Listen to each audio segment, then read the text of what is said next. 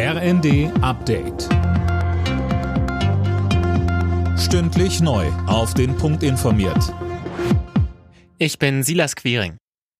Nach den schweren Erdbeben in der Türkei und Syrien haben zahlreiche Länder und Organisationen Hilfe zugesichert. Mindestens 3800 Menschen kamen bei der Katastrophe ums Leben. Die Überlebenden brauchen jetzt vor allem Unterkünfte, Zelte oder auch Lebensmittel, sagte uns Patrick Pöhler von den Maltesern.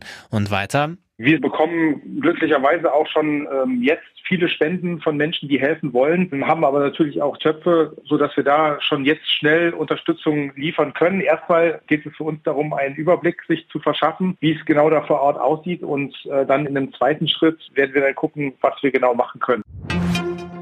Spätestens Ende des Monats soll der Flüchtlingsgipfel im Bundesinnenministerium stattfinden. Das hat ein Ministeriumssprecher gesagt. Opposition und Kommunen haben keine großen Erwartungen an den Gipfel von Innenministerin Faeser. Sie fordern, dass sich Kanzler Scholz des Themas annimmt.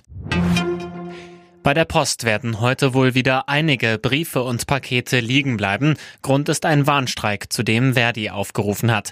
Bereits gestern haben laut der Gewerkschaft rund 5000 Beschäftigte gestreikt. Linda Bachmann, heute geht's dann also weiter. Genau damit will die Gewerkschaft kurz vor den Tarifverhandlungen nochmal den Druck erhöhen. Sie fordert ein Gehaltsplus von 15 Prozent für rund 160.000 Beschäftigte. Die Post lehnt das ab. Am Mittag ist auch eine große Kundgebung in Dortmund geplant, bei der etwa 3000 Streikende erwartet werden.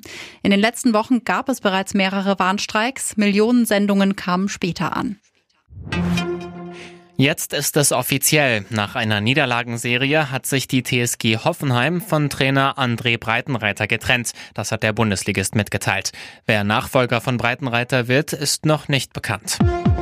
Alle Nachrichten auf rnd.de